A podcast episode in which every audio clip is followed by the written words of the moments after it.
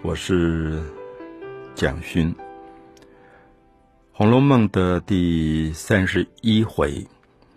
常常是我觉得非常难转述给另外一个朋友听的，因为所有读小说的朋友大概都有一个经验：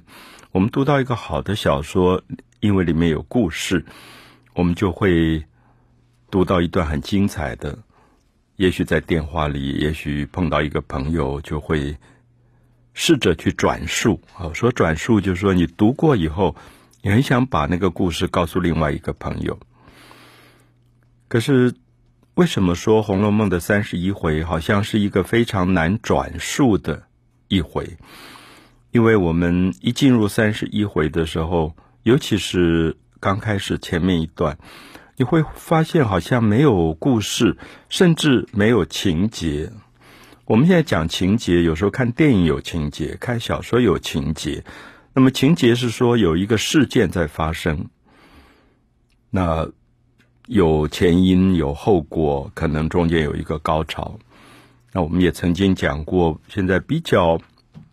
不好的电影或者不好的电视连续剧。有时候会故意去制造高潮，故意去制造耸动的情节来吸引大家注意。可是文学上真正让大家感动的，其实是一个安静的力量，基本上并不只是耸动而已。我们读过很多耸动的小说或者耸动的电影，可能是一个恐怖片，看的时候很紧张，大叫，或者说有一些。电视连续剧让你看的时候忍不住会哭，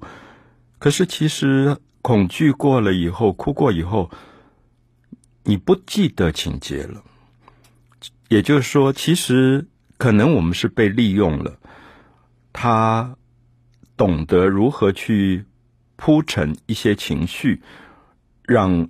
观看者或者读者进入他的圈套。所以，我一直认为，好的文学作品、好的艺术作品，其实基本上会引发人回到自己的生活，观看自己的生活，甚至反省自己的生活。所以，《红楼梦》三十一回这样的没有情节、很明显的篇章，很奇怪，在我读《红楼梦》多读十次、二十次以后，慢慢会对它有很深的记忆。也许现在我会跟朋友说，我好喜欢《红楼梦》第三十一回，因为没有故事发生，没有情节发生，里面在写到贾宝玉有一点心事啊，闷闷的。为什么闷闷的？我们就会想到，大概在前几回当中，夏天。好热的天气，他的母亲王夫人在睡午觉，然后这个小男孩就捏手捏脚走进去，看到他母亲睡得很熟，就看到旁边在替他母亲捶腿的一个丫头叫金川，他就觉得金川很好玩，因为他们年龄很类似，大概就是十五岁上下左右。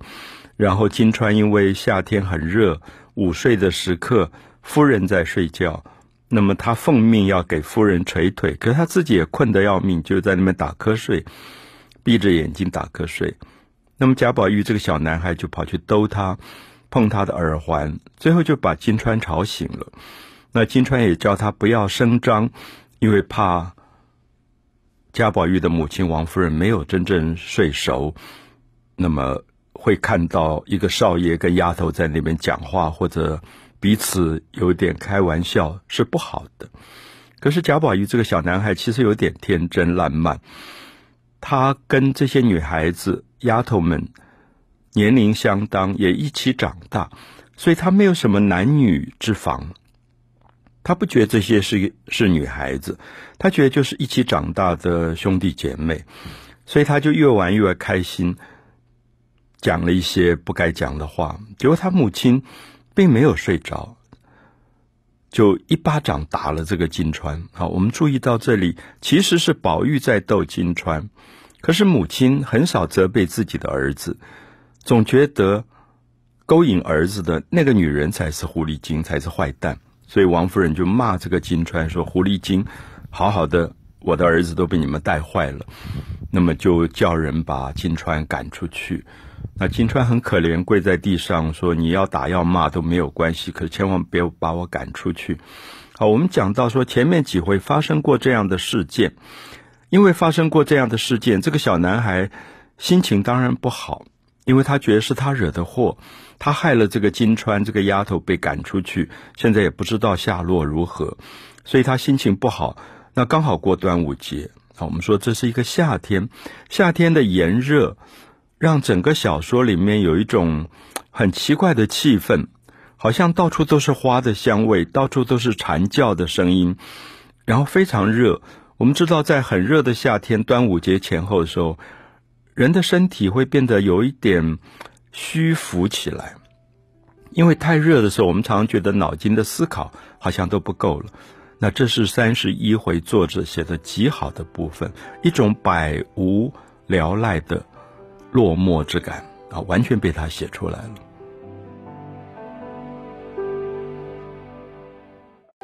我们谈到《红楼梦》的第三十一回，谈到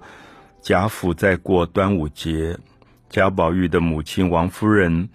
因为要过端午节，就请她自己的姐妹，就是嫁到薛家去的薛薛姨妈、薛宝钗的妈妈一起来过节，所以门口挂着我们今天过端午节也会装饰用的艾草啊这些东西啊。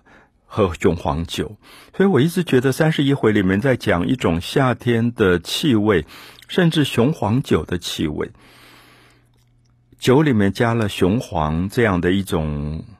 呃中药，所以它有一种很强烈的刺激的气味。可是那顿饭吃的很有一点闷啊，闷的原因是因为。没有多久以前，这个妈妈看到她的儿子跟丫头在那边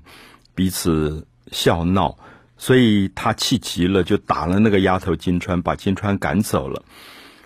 那么，所以她觉得没有惩罚这个儿子，可是，在酒席上，她也不方便讲这件事情，所以参加这个酒席的人，像薛宝钗、像薛姨妈，甚至像王熙凤，他们都很聪明。他们察言观色，都知道说这个母子之间好像发生了一点什么事件。可是这个事件，因为在很有礼教的这种贵族家庭，大家都不会直接说，然后照样喝酒，照样吃菜，照样讲过节应该讲的礼貌的话。所以我说那个闷是说，作者在写一个不能够发泄出来的情绪。所以这个小男孩十几岁。陪着长辈，自己的母亲、姨妈，还有这个表姐，呃，然后王熙凤，这些亲戚在吃饭的时候，你可以感觉得到他心里面有多少说不出来的心事啊！我说心事，其实也许是有一点郁闷，有一点感伤、不快乐，可是有一点说不出来。那最精彩是作者是在夏天很炎热的一个花园里面去衬托出这个青春少年的心情，所以我们知道他也照常把饭吃完了，照常过端午节，照常讲话喝酒。可是你就觉得那个闷的感觉，因为等到他酒席吃完了，他要回他自己的房里怡红院。我们感觉到好像是解脱了，因为既然陪着那些大人应酬这么无聊，回到家里应该可以放松一下了。那么这个时候，我们知道说，因为他心情不好，所以前一天晚上他也误会有人不给他开门，结果开门的是他最疼爱的一个丫头袭人，他就晚上也看不清楚，就一脚踢过去，就把袭人也踢受伤了。所以我们就会发现，好像贾宝玉这一阵子有一点啊，用我们世俗的语言说，有点衰哈，就是运气不好，好像老碰到不开心的事，跟一个丫头讲讲笑话，丫头也被打被赶出去。那晚上回到家，没有人替他开门，他火大了，那么想要好好的揍这个开门的人一顿，结果没想到是他最疼爱的丫头袭人，也是一个最懂事的丫头袭人，就把他踢受伤，甚至因为踢得太重，就吐血了。所以宝玉在这种不快乐的状况，那种心情的不快乐，他就回到他自己房里的时候，我们看到作者在讲一个十几岁男孩子的那种心情上。无法排遣、无法解脱的某一种苦闷性，这个时候来服侍他的一个丫头是晴雯啊。我们知道晴雯也是一个火爆脾气的，然后这个时候因为袭人受伤了，不能服侍宝玉，所以晴雯就来服侍宝玉。可是晴雯比较有点大辣辣的，就不小心把扇子掉在地上啊。我们注意折扇，夏天很热，所以这种贵族家庭的男人或者是。小姐都会拿一把扇子，而这些扇子都很名贵，因为那个扇子的扇骨可能是象牙的，有时候是玉的，就很讲究的扇骨啊。我们现在常常用竹子，可古代有时候他们很讲究。那么晴雯一失手，这个扇子就掉在地上，结果扇骨就折断了啊，因为很可能是象牙之类讲究的这些。材料，所以摔到地上去，一撞撞到地上就摔断。宝玉就很气，就骂他说：“做事这么不小心，如何如何？”好，我们在这里看到宝玉平常不是这样的人，他脾气好的不得了，脾气也很温和。所以晴雯就很生气，说：“平常我打碎了什么玛瑙碗，打碎了什么翡翠钟，很贵重的这些家具，你一句话也没讲。今天一把扇子。”断了，你就发这么大的脾气，到底怎么回事啊？好，我我特别要解释说，作者其实在讲，人有时候因为心情不好，脾气会变得暴躁。其实他并不是在意那把扇子，是因为累积了太多的苦闷，没有无处宣泄，他忽然在这个时候爆发了，所以就惹恼了这个晴雯。好，这个就变成了这一段三十一回后面。等下会看到的晴雯思善这样一个情节的来源。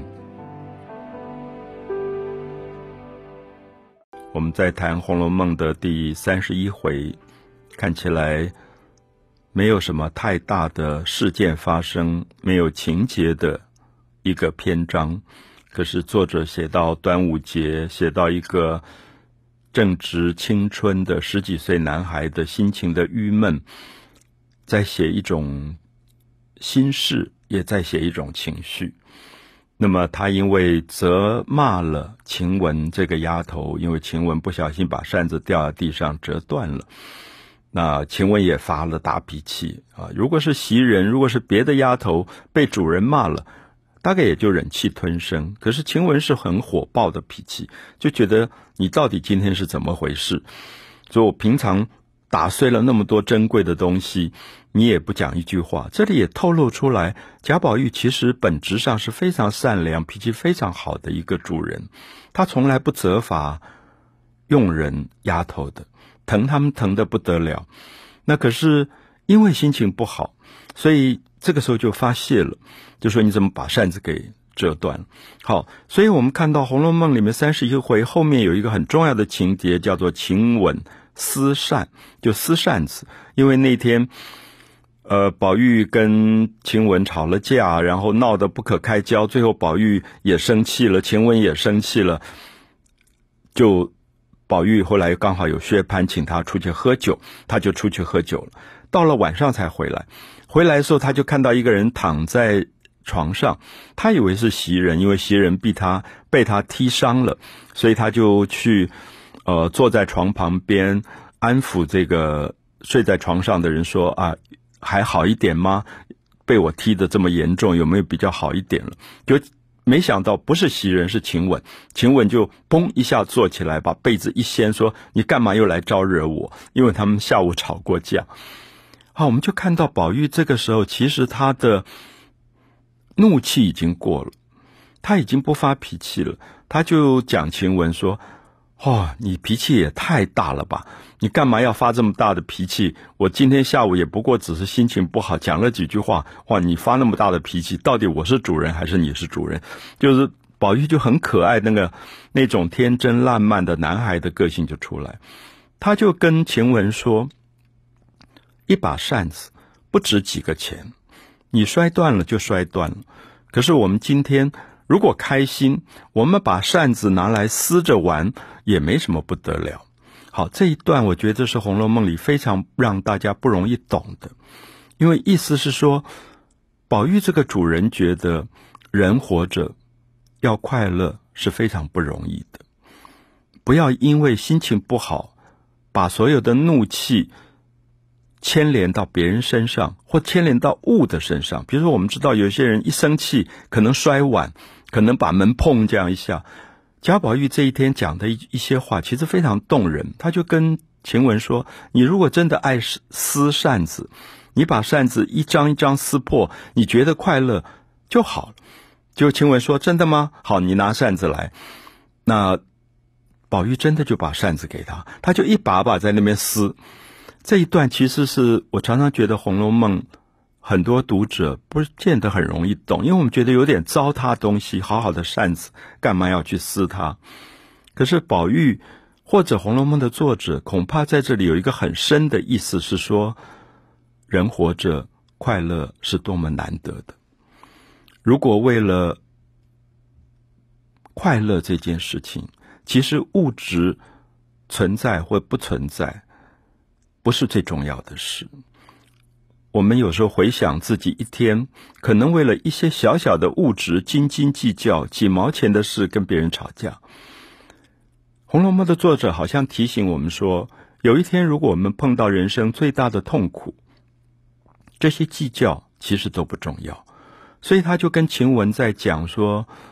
如果你快乐、你开心，你就做这件事，可是不要拿扇子来发泄。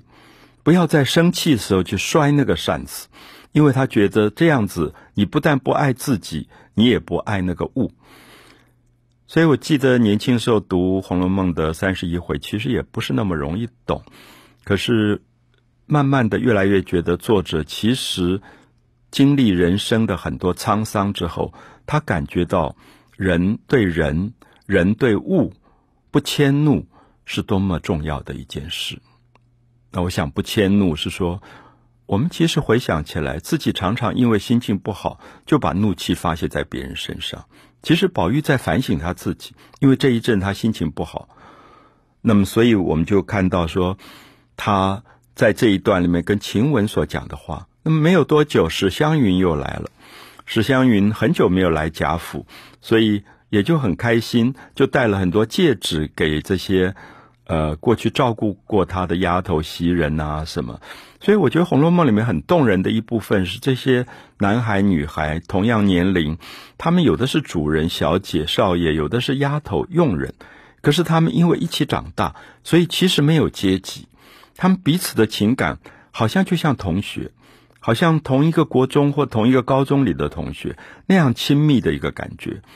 那《红楼梦》三十一回最后面。这一段就讲到因麒麟服白首双星，就是因为史湘云有一个金的麒麟，贾宝玉到道观得到一个金的麒麟，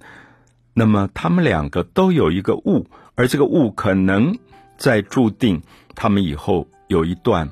别人无法了解的缘分，就是白首，可能到白头发的时候，以后做了夫妻。因福临，因麒麟福。白首双心。